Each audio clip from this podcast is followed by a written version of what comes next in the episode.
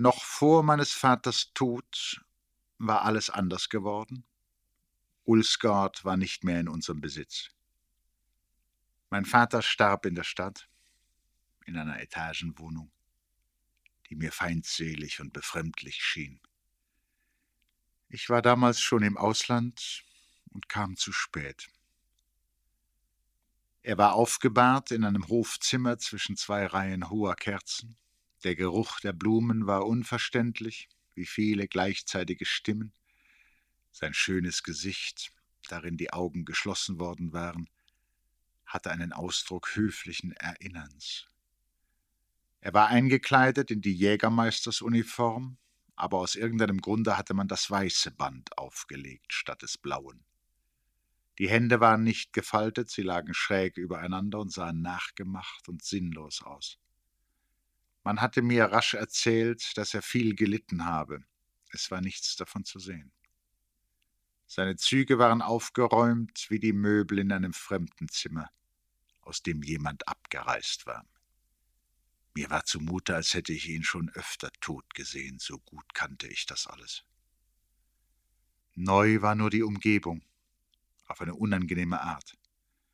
Neu war dieses bedrückende Zimmer, das Fenster gegenüber hatte, wahrscheinlich die Fenster anderer Leute.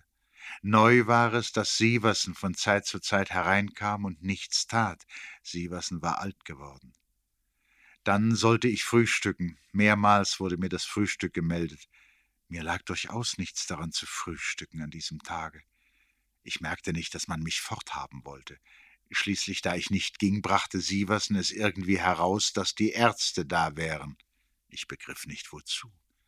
Es wäre dann noch etwas zu tun, sagte Sieversen und sah mich mit ihren roten Augen angestrengt an. Dann traten etwas überstürzt zwei Herren herein, das waren die Ärzte. Der Vordere senkte seinen Kopf mit einem Ruck, als hätte er Hörner, und wollte stoßen, um uns über seine Gläser fort anzusehen, erst Sieversen, dann mich. Er verbeugte sich mit studentischer Förmlichkeit. Der Herr Jägermeister hatte noch einen Wunsch, sagte er, genau so, wie er eingetreten war. Man hatte wieder das Gefühl, dass er sich überstürzte. Ich nötigte ihn irgendwie, seinen Blick durch seine Gläser zu richten. Sein Kollege war ein voller, dünnschaliger, blonder Mensch. Es fiel mir ein, dass man ihn leicht zum Erröten bringen könnte. Darüber entstand eine Pause. Es war seltsam, dass der Jägermeister jetzt noch Wünsche hatte. Ich blickte unwillkürlich wieder hin in das schöne, gleichmäßige Gesicht. Und da wusste ich, dass er Sicherheit wollte. Die hatte er im Grunde immer gewünscht. Nun sollte er sie bekommen. Sie sind wegen des Herzstichs da, bitte. Ich verneigte mich und trat zurück. Die beiden Ärzte verbeugten sich gleichzeitig und begannen sofort, sich über ihre Arbeit zu verständigen.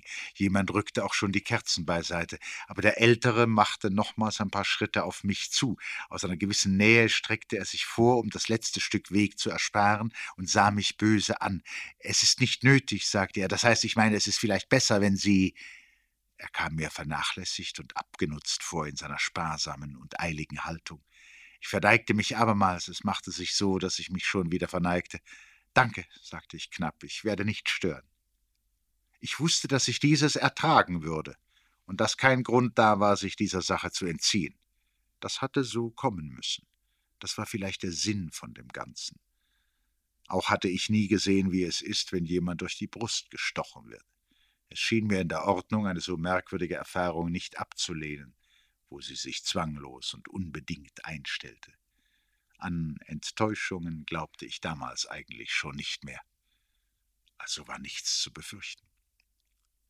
Nein, nein, vorstellen kann man sich nichts auf der Welt. Nicht das geringste. Es ist alles aus so viel einzigen Einzelheiten zusammengesetzt, die sich nicht absehen lassen. Im Einbilden geht man über sie weg und merkt nicht, dass sie fehlen, schnell wie man ist. Die Wirklichkeiten aber sind langsam und unbeschreiblich ausführlich. Wer hätte zum Beispiel an diesen Widerstand gedacht? Kaum war die breite, hohe Brust bloßgelegt, So hatte der eilige kleine Mann schon die Stelle heraus, um die es sich handelte. Aber das rasch angesetzte Instrument drang nicht ein. Ich hatte das Gefühl, als wäre plötzlich alle Zeit fort aus dem Zimmer. Wir befanden uns wie in einem Bilde. Aber dann stürzte die Zeit nach mit einem kleinen gleitenden Geräusch, und es war mehr da, als verbraucht wurde. Auf einmal klopfte es irgendwo. Ich hatte noch nie so klopfen hören, ein warmes, verschlossenes, doppeltes Klopfen. Mein Gehör gab es weiter, und ich sah zugleich, dass der Arzt auf Grund gestoßen war aber es dauerte eine Weile, bevor die beiden Eindrücke in mir zusammenkamen. So, so, dachte ich. Nun ist es also durch. Das Klopfen war, was das Tempo betrifft, beinahe schadenfroh. Ich sah mir den Mann an, den ich nun schon so lange kannte. Nein, er war völlig beherrscht. Ein rasch und sachlich arbeitender Herr, der gleich weiter musste. Es war keine Spur von Genuss oder Genugtuung dabei. Nur an seiner linken Schläfe hatten sich ein paar Haare aufgestellt, aus irgendeinem alten Instinkt. Er zog das Instrument vorsichtig zurück, und es war etwas wie ein Mund da, aus dem zweimal hintereinander Blut austrat, als sagte er etwas Zweisilbiges. Der junge blonde Arzt nahm es schnell mit einer eleganten Bewegung in seine Watte auf, und nun blieb die Wunde ruhig, wie ein geschlossenes Auge. Es ist anzunehmen, dass ich mich noch einmal verneigte, ohne diesmal recht bei der Sache zu sein. Wenigstens war ich erstaunt, mich allein zu finden. Jemand hatte die Uniform wieder in Ordnung gebracht und das weiße Band lag darüber wie vorher. Aber nun war der Jägermeister tot. Und nicht er allein. Nun war das Herz durchbohrt. Unser Herz. Das Herz unseres Geschlechts. Nun war es vorbei. Das war also das Helmzerbrechen. Heute Brigge und nimmermehr, sagte etwas in mir. An mein Herz dachte ich nicht. Und als es mir später einfiel, wusste ich zum ersten Mal ganz gewiss, dass es hierfür nicht in Betracht kam. Es war ein einzelnes Herz. Es war schon dabei, von Anfang anzufangen. Ich weiß, dass ich mir einbildete, nicht sofort wieder abreisen zu können. Erst musste alles geordnet sein, wiederholte ich mir. Was geordnet sein wollte, war mir nicht klar. Es war so gut wie nichts zu tun. Ich ging in der Stadt umher und konstatierte, dass sie sich verändert hatte.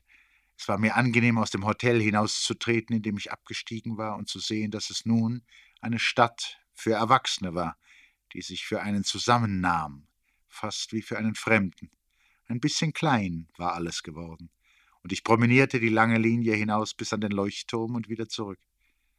Wenn ich in die Gegend der Amaliengarde kam, so konnte es freilich geschehen, dass von irgendwo etwas ausging, was man jahrelang anerkannt hatte und was seine Macht noch einmal versuchte. Es gab da gewisse Eckfenster oder Torbogen oder Laternen, die viel von einem wussten und damit drohten. Ich sah ihnen ins Gesicht und ließ sie fühlen, dass ich im Hotel Phoenix wohnte und jeden Augenblick wieder reisen konnte aber mein Gewissen war nicht ruhig dabei. Der Verdacht stieg in mir auf, dass noch keiner dieser Einflüsse und Zusammenhänge wirklich bewältigt worden war. Man hatte sie eines Tages heimlich verlassen, unfertig wie sie waren. Auch die Kindheit würde also gewissermaßen noch zu leisten sein, wenn man sie nicht für immer verloren geben wollte. Und während ich begriff, wie ich sie verlor, empfand ich zugleich, dass ich nie etwas anderes haben würde mich darauf zu berufen.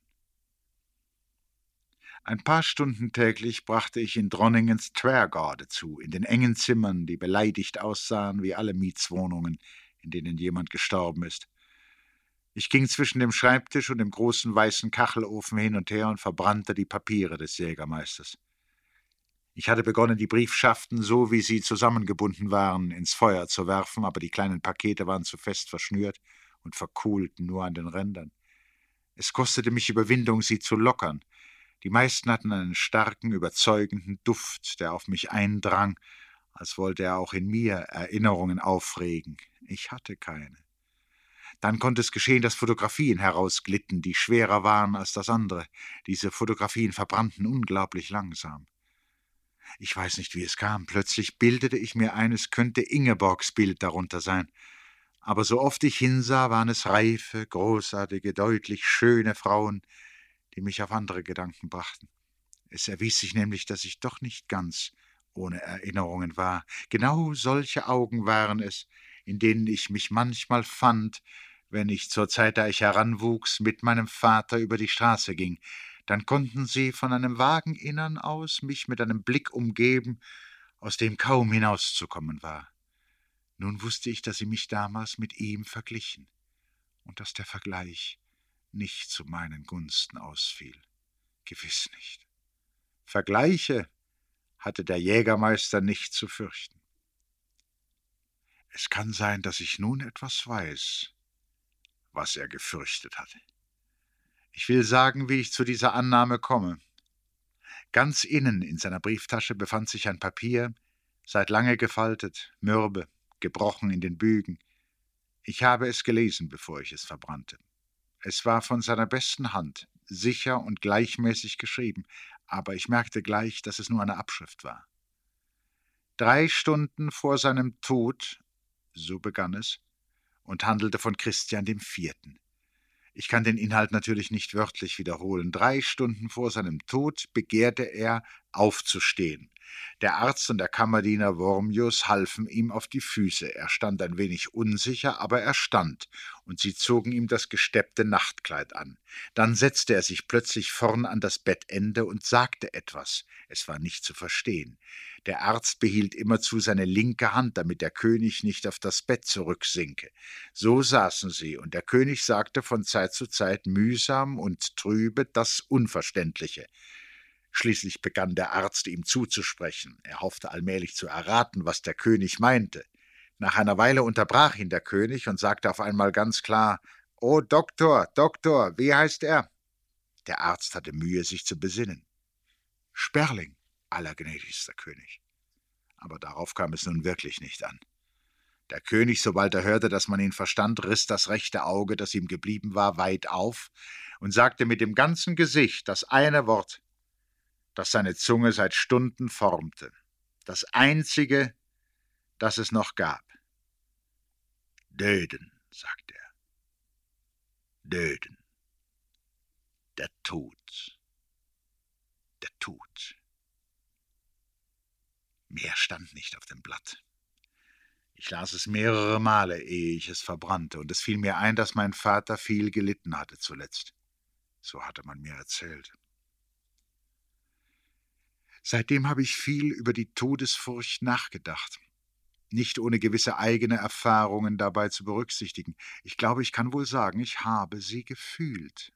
Sie überfiel mich in der vollen Stadt, mitten unter den Leuten oft ganz ohne Grund. Oft allerdings häuften sich die Ursachen. Wenn zum Beispiel jemand auf einer Bank verging und alle standen herum und sahen ihm zu und er war schon über das Fürchten hinaus, dann hatte ich seine Furcht. Oder in Neapel damals, da saß diese junge Person mir gegenüber in der elektrischen Bahn und starb. Erst sah es wie eine Ohnmacht aus, wir fuhren sogar noch eine Weile, aber dann war kein Zweifel, dass wir stehen bleiben mussten, und hinter uns standen die Wagen und stauten sich, als ginge es in dieser Richtung nie mehr weiter. Das blasse, dicke Mädchen hätte so angelehnt an ihre Nachbarin ruhig sterben können, aber ihre Mutter gab das nicht zu. Sie bereitete ihr alle möglichen Schwierigkeiten. Sie brachte ihre Kleider in Unordnung und goss ihr etwas in den Mund, der nichts mehr behielt. Sie verrieb auf ihrer Stirn eine Flüssigkeit, die jemand gebracht hatte, und wenn die Augen dann ein wenig verrollten, so begann sie an ihr zu rütteln, damit der Blick wieder nach vorne käme. Sie schrie in diese Augen hinein, die nicht hörten. Sie zerrte und zog das Ganze wie eine Puppe hin und her, und schließlich holte sie aus und schlug mit aller Kraft in das dicke Gesicht, damit es nicht stürbe. Damals fürchtete ich mich. Aber ich fürchtete mich auch schon früher, zum Beispiel als mein Hund starb. Derselbe, der mich ein für allemal beschuldigte. Er war sehr krank. Ich kniete bei ihm schon den ganzen Tag. Da plötzlich bellte er auf, ruckweiß und kurz, wie er zu tun pflegte, wenn ein Fremder ins Zimmer trat, ein solches Bellen war für diesen Fall zwischen uns gleichsam verabredet worden, und ich sah unwillkürlich nach der Tür.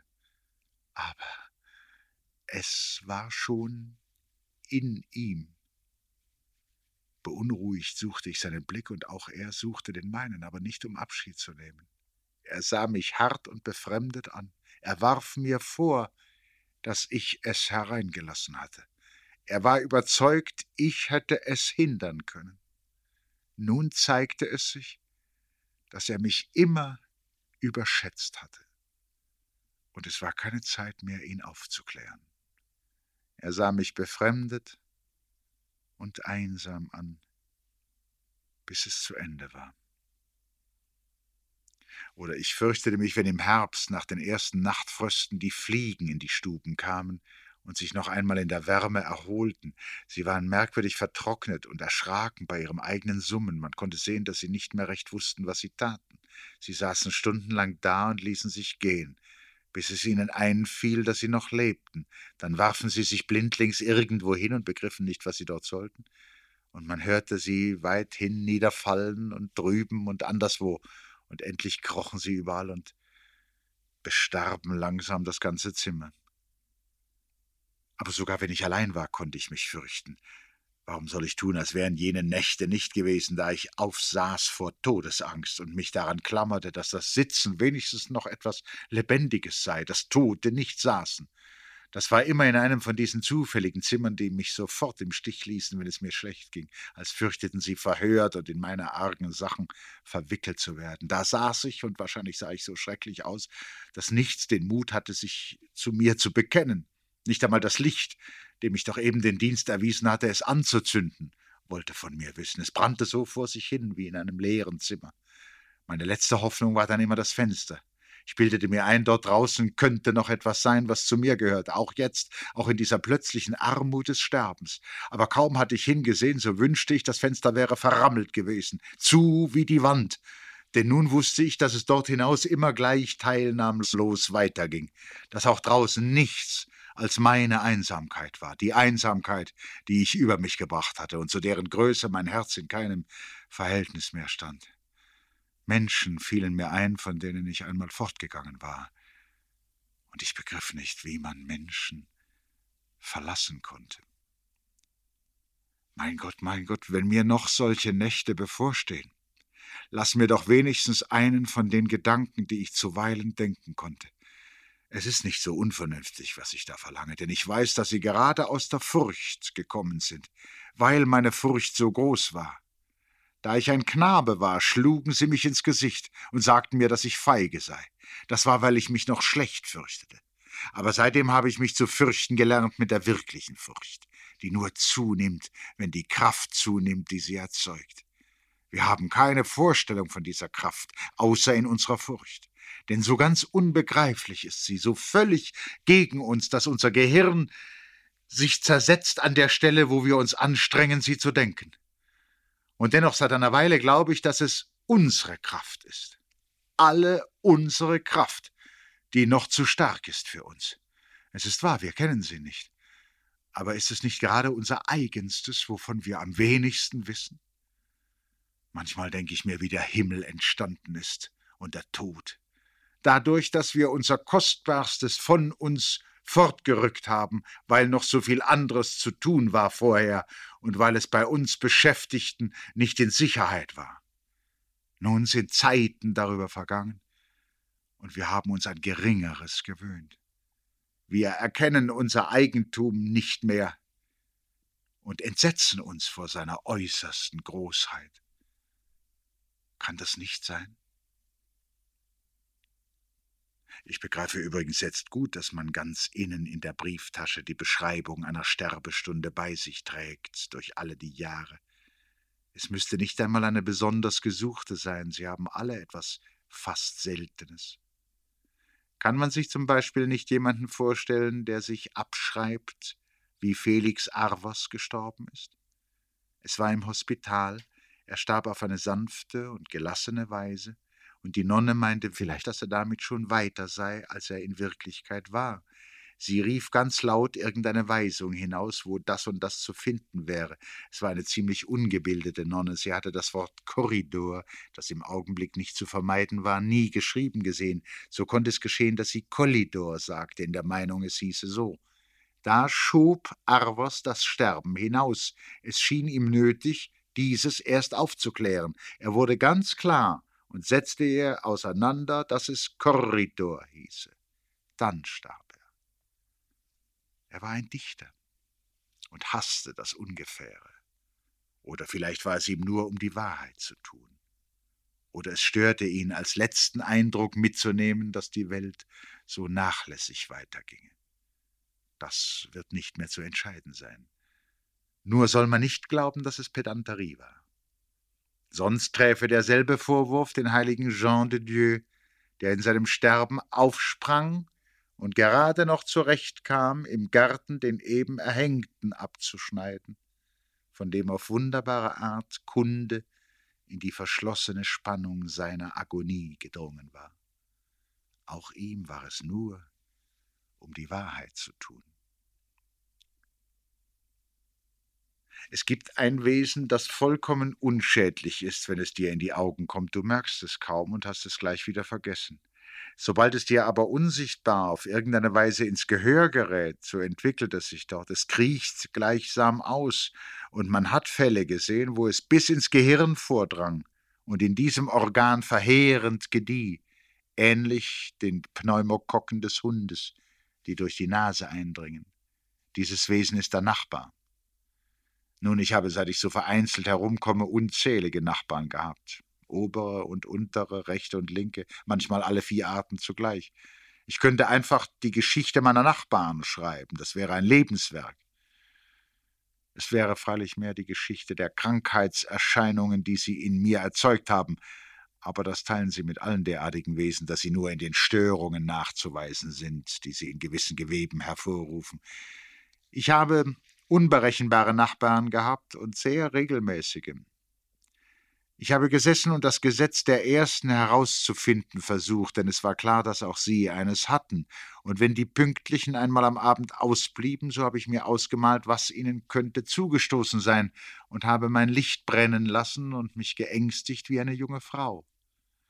Ich habe Nachbarn gehabt, die gerade hassten und Nachbarn, die in eine heftige Liebe verwickelt waren, oder ich erlebte es, dass bei ihnen eines in das andere umsprang mitten in der Nacht.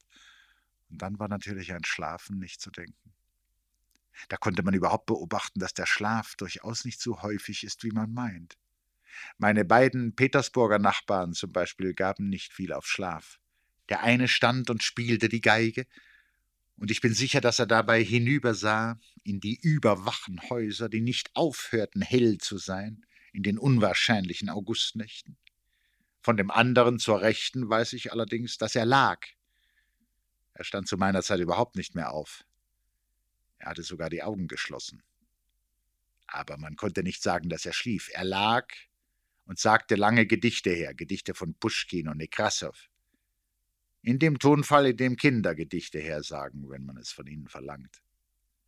Und trotz der Musik meines linken Nachbars war es dieser mit seinen Gedichten, der sich in meinem Kopf einpuppte, und Gott weiß, was da ausgekrochen wäre, wenn nicht der Student, der ihn zuweilen besuchte, sich eines Tages in der Tür geirrt hätte. Er erzählte mir die Geschichte seines Bekannten, und es ergab sich, dass sie gewissermaßen beruhigend war.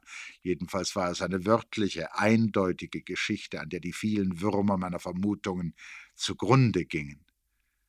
Dieser kleine Beamte da nebenan war eines Sonntags auf die Idee gekommen, eine merkwürdige Aufgabe zu lösen. Er nahm an, dass er recht lange leben würde, sagen wir noch 50 Jahre. Die Großmütigkeit, die er sich damit erwies, versetzte ihn in eine glänzende Stimmung, aber nun wollte er sich selber übertreffen. Er überlegte, dass man diese Jahre in Tage, in Stunden, in Minuten, ja, wenn man es aushielt, in Sekunden umwechseln könne. Und er rechnete und rechnete, und es kam eine Summe heraus, wie er noch nie eine gesehen hatte. Ihn schwindelte. Er musste sich ein wenig erholen. Zeit war kostbar hatte er immer sagen hören. Und es wunderte ihn, dass man einen Menschen, der eine solche Menge Zeit besaß, nicht geradezu bewachte. Wie leicht konnte er bestohlen werden? Dann aber kam seine gute, beinahe ausgelassene Laune wieder, er zog seinen Pelz an, um etwas breiter und stattlicher auszusehen, und machte sich das ganze fabelhafte Kapital zum Geschenk, indem er sich ein bisschen herablassend anredete. Nikolai Kuzmitsch sagte er wohlwollend und stellte sich vor, dass er außerdem noch ohne Pelz, dünn und dürftig, auf dem Rosshaarsofa säße. Ich hoffe, Nikolai Kuzmitsch, sagte er, Sie werden sich nichts auf Ihren Reichtum einbilden. Bedenken Sie immer, dass das nicht die Hauptsache ist.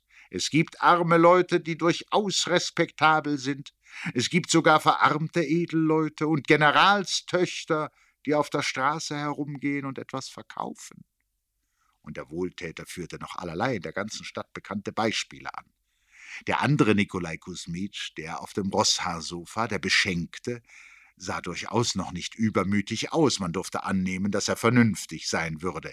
Er änderte in der Tat nichts an seiner bescheidenen, regelmäßigen Lebensführung, und die Sonntage brachte er nun damit zu, seine Rechnung in Ordnung zu bringen. Aber schon nach ein paar Wochen fiel es ihm auf, dass er unglaublich viel ausgäbe. Ich werde mich einschränken, dachte er.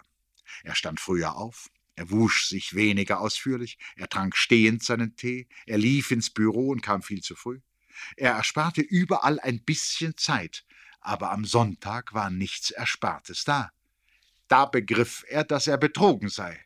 Ich hätte nicht wechseln dürfen, sagte er sich. Wie lange hat man an so einem Jahr? Aber da, dieses infame Kleingeld, das geht hin, man weiß nicht wie und es wurde ein hässlicher Nachmittag, als er in der Sofaecke saß und auf den Herrn im Pelz wartete, von dem er seine Zeit zurückverlangen wollte. Er wollte die Tür verriegeln und ihn nicht fortlassen, bevor er nicht damit herausgerückt war. In Scheinen, wollte er sagen, meinetwegen zu zehn Jahren. Vier Scheine zu zehn und einer zu fünf, und den Rest sollte er behalten in des Teufels Namen. Ja, er war bereit, ihm den Rest zu schenken, nur damit keine Schwierigkeiten entstünden. Gereizt saß er im Rosshaarsofa und wartete. Aber der Herr kam nicht. Und er, Nikolai Kuzmitsch, der sich vor ein paar Wochen mit Leichtigkeit so hatte dasitzen sehen, er konnte sich jetzt, da er wirklich saß, den anderen Nikolai Kuzmitsch, den im Pelz, den Großmütigen, nicht vorstellen. Weiß der Himmel, was aus ihm geworden war. Wahrscheinlich war man seinen Betrügereien auf die Spur gekommen. Und er saß nun schon irgendwo fest. Sicher hatte er nicht ihn allein ins Unglück gebracht. Solche Hochstapler arbeiten immer im Großen. Es fiel ihm ein, dass es eine staatliche Behörde geben müsse, eine Art Zeitbank, wo er wenigstens einen Teil seiner lumpigen Sekunden umwechseln könne. Echt waren sie doch schließlich. Er hatte nie von einer solchen Anstalt gehört, aber im Adressbuch würde gewiss etwas derartiges zu finden sein. Unter Z. Oder vielleicht auch hieß es Bank für Zeit, man konnte leicht unter B nachsehen. Eventuell war auch der Buchstabe K zu berücksichtigen, denn es war anzunehmen, dass es ein kaiserliches Institut war. Das entsprach seiner Wichtigkeit. Später versicherte Nikolai Kusmitsch immer, dass er an jenem Sonntagabend, obwohl er sich begreiflicherweise in recht gedrückter Stimmung befand, nichts getrunken habe. Er war also völlig nüchtern, als das Folgende passierte, soweit man überhaupt sagen kann, was da geschah. Vielleicht, dass er ein bisschen in seiner Ecke eingeschlummert war, das ließe sich immerhin denken. Dieser kleine Schlaf verschaffte ihm zunächst lauter Erleichterung. Ich habe mich mit den Zahlen eingelassen, redete er sich zu. Nun, ich verstehe nichts von Zahlen. Aber es ist klar, dass man ihnen keine zu große Bedeutung einräumen darf. Sie sind doch sozusagen nur eine Einrichtung von Staatswegen, um der Ordnung willen. Niemand hatte doch je anderswo als auf dem Papier eine gesehen. Es war ausgeschlossen, dass einem zum Beispiel in einer Gesellschaft eine Sieben oder eine 25 begegnete. Da gab es die einfach nicht. Und dann war da diese kleine Verwechslung vorgefallen aus purer Zerstreutheit. Zeit und Geld, als ob sich das nicht auseinanderhalten ließe. Nikolai Kusmitsch lachte beinahe. Es war doch gut, wenn man sich so auf die Schliche kam. Und rechtzeitig, das war das Wichtige, rechtzeitig. Nun sollte es anders werden. Die Zeit, ja, das war eine peinliche Sache, aber betraf es etwa ihn allein? Ging sie nicht auch den anderen so, wie er es herausgefunden hatte, in Sekunden, auch wenn sie es nicht wussten? Nikolai Kusmitsch war nicht ganz frei von Schadenfreude. Mag sie immerhin, wollte er eben denken, aber da geschah etwas Eigentümliches. Es wehte plötzlich an seinem Gesicht, es zog ihm an den Ohren vorbei, er fühlte es mit den Händen, er riß die Augen auf, das Fenster war fest verschlossen. Und wie er da so mit weiten Augen im dunklen Zimmer saß, da begann er zu verstehen, dass das, was er nun verspürte, die wirkliche Zeit sei, die vorüberzog. Er erkannte sie förmlich, alle diese Sekündchen, gleich lau eine wie die andere, aber schnell, aber schnell weiß der Himmel, was sie noch vorhatten.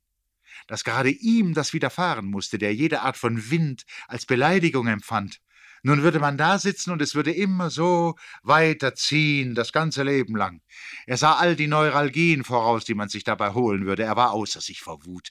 Er sprang auf, aber die Überraschungen waren noch nicht zu Ende. Auch unter seinen Füßen war etwas wie eine Bewegung, nicht nur eine, mehrere. Merkwürdig durcheinander schwankende Bewegungen. Er erstarrte vor Entsetzen. Konnte das die Erde sein? Gewiss, das war die Erde. Sie bewegte sich ja doch.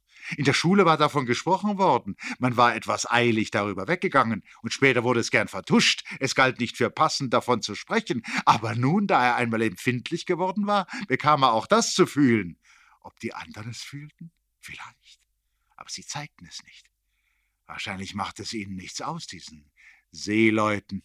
Nikolai Kuzmitsch aber war ausgerechnet in diesem Punkt etwas delikat. Er vermied sogar die Straßenbahn. Er taumelte im Zimmer umher wie auf Deck und musste sich rechts und links halten. Zum Unglück fiel ihm noch etwas von der schiefen Stellung der Erdachse ein. Nein, er konnte alle diese Bewegungen nicht vertragen. Er fühlte sich elend liegen und ruhig halten. Hatte er einmal irgendwo gelesen. Und seither lag Nikolai Kusmitsch. Er lag und hatte die Augen geschlossen. Und es gab Zeiten, weniger bewegte Tage sozusagen, wo es ganz erträglich war. Und dann hatte er sich das ausgedacht mit den Gedichten. Man sollte nicht glauben, wie das half. Wenn man so ein Gedicht langsam hersagte, mit gleichmäßiger Betonung der Endreime, dann war gewissermaßen etwas Stabiles da, worauf man sehen konnte. Innerlich, versteht sich. Ein Glück, dass er alle diese Gedichte wusste aber er hatte sich immer ganz besonders für Literatur interessiert. Er beklagte sich nicht über seinen Zustand, versicherte mir der Student, der ihn lange kannte, nur hatte sich mit der Zeit eine übertriebene Bewunderung für die in ihm herausgebildet, die wie der Student herumgingen und die Bewegung der Erde vertrugen. Ich erinnere mich dieser Geschichte so genau, weil sie mich ungemein beruhigte. Ich kann wohl sagen, ich habe nie wieder einen so angenehmen Nachbar gehabt wie diesen Nikolai Kusmitsch, der sicher auch mich bewundert hätte. Ich nahm mir nach dieser Erfahrung vor, in ähnlichen Fällen immer gleich auf die Tatsachen loszugehen. Ich merkte, wie einfach und erleichternd sie waren, den Vermutungen gegenüber. Als ob ich nicht gewusst hätte, dass alle unsere Einsichten nachträglich sind. Abschlüsse, nichts weiter. Gleich dahinter fängt eine neue Seite an mit etwas ganz anderem, ohne Übertrag. Was halfen mir jetzt im gegenwärtigen Falle die paar Tatsachen, die sich spielend feststellen ließen? Ich will sie gleich aufzählen, wenn ich gesagt haben werde, was mich augenblicklich beschäftigt. Dass sie eher dazu beigetragen haben, meine Lage, die, wie ich jetzt eingestehe, recht schwierig war, noch lästiger zu gestalten. Es sei zu meiner Ehre gesagt, dass ich viel geschrieben habe in diesen Tagen. Ich habe krampfhaft geschrieben. Allerdings, wenn ich ausgegangen war, so dachte ich nicht gerne an das Nachhausekommen. Ich machte sogar kleine Umwege und verlor auf diese Art eine halbe Stunde, während welcher ich hätte schreiben können. Ich gebe zu, dass dies eine Schwäche war. War ich aber einmal in meinem Zimmer, so hatte ich mir nichts vorzuwerfen. Ich schrieb, ich hatte mein Leben, und das da nebenan war ein ganz anderes Leben mit dem ich nichts teilte. Das Leben eines Studenten der Medizin, der für sein Examen studierte. Ich hatte nichts Ähnliches vor mir. Schon das war ein entscheidender Unterschied. Und auch sonst waren unsere Umstände so verschieden wie möglich.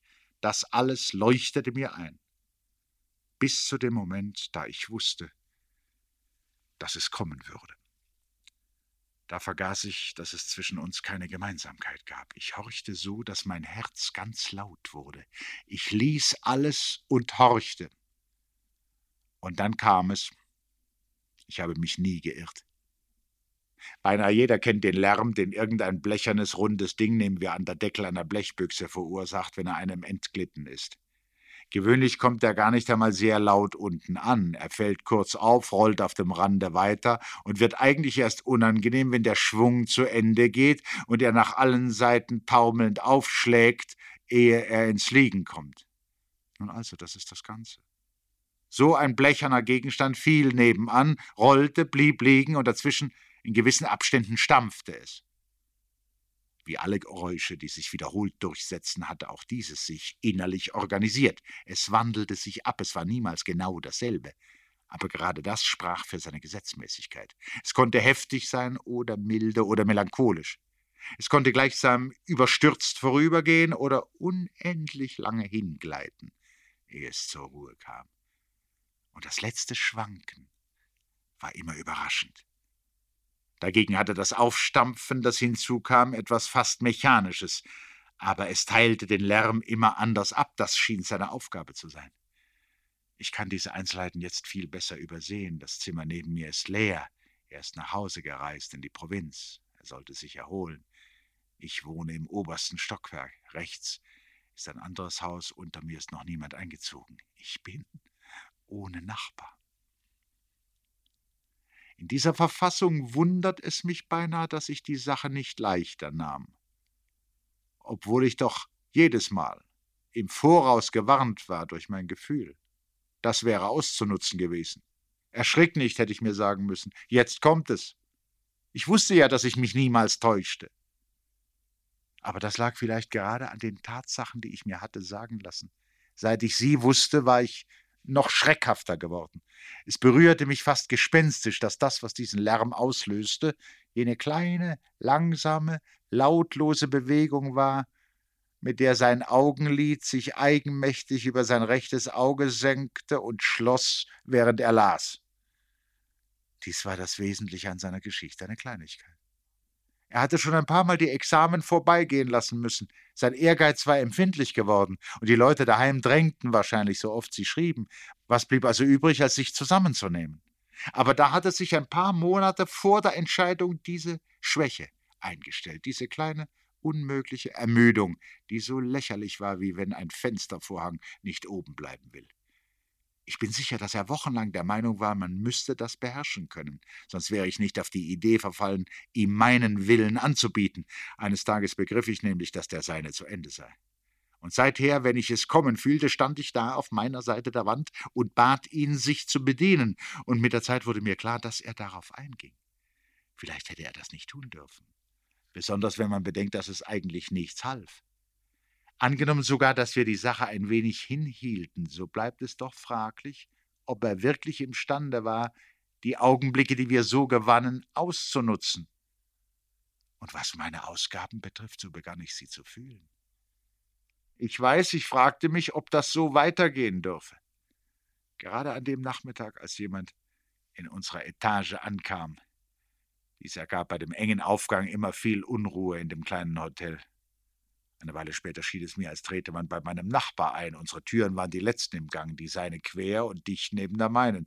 Ich wusste indessen, dass er zuweilen Freunde bei sich sah, und wie gesagt, ich interessierte mich durchaus nicht für seine Verhältnisse. Es ist möglich, dass seine Tür noch mehrmals geöffnet wurde, dass man draußen kam und ging. Dafür war ich wirklich nicht verantwortlich. Nun, an diesem selben Abend war es ärger denn je. Es war noch nicht sehr spät, aber ich war aus Müdigkeit schon zu Bett gegangen. Ich hielt es für wahrscheinlich, dass ich schlafen würde. Da fuhr ich auf, als hätte man mich berührt. Gleich darauf brach es los. Es sprang und rollte und rannte irgendwo an und schwankte und klappte. Das Stampfen war fürchterlich. Dazwischen klopfte man unten einen Stock tiefer deutlich und böse gegen die Decke. Auch der neue Mieter war natürlich gestört. Jetzt, das musste seine Türe sein. Ich war so wach, dass ich seine Türe zu hören meinte, obwohl er erstaunlich vorsichtig damit umging. Es kam mir vor, als nähere er sich. Sicher wollte er wissen, in welchem Zimmer es sei. Was mich befremdete, war seine wirklich übertriebene Rücksicht. Er hatte doch eben bemerken können, dass es auf Ruhe nicht ankam in diesem Hause. Warum in aller Welt unterdrückte er seinen Schritt? Eine Weile glaubte ich ihn an meiner Tür, und dann vernahm ich, darüber war kein Zweifel, dass er nebenan eintrat. Er trat ohne weiteres nebenan ein. Und nun ja, wie soll ich das beschreiben? Nun wurde es still. Still, wie wenn ein Schmerz aufhört. Eine eigentümlich fühlbare, prickelnde Stille, als ob eine Wunde heilte. Ich hätte sofort schlafen können. Ich hätte Atem holen können und einschlafen. Nur mein Erstaunen hielt mich wach. Jemand sprach nebenan aber auch das gehörte mit in die Stille. Das muss man erlebt haben, wie diese Stille war. Wiedergeben lässt es sich nicht. Auch draußen war alles wie ausgeglichen. Ich saß auf, ich horchte. Es war wie auf dem Lande. Lieber Gott, dachte ich, seine Mutter ist da. Sie saß neben dem Licht. Sie redete ihm zu. Vielleicht hatte er den Kopf ein wenig gegen ihre Schulter gelegt. Gleich würde sie ihn zu Bett bringen. Nun begriff ich das leise Gehen draußen auf dem Gang. Ach, dass es das gab, so ein Wesen, vor dem die Türen ganz anders nachgeben als vor uns.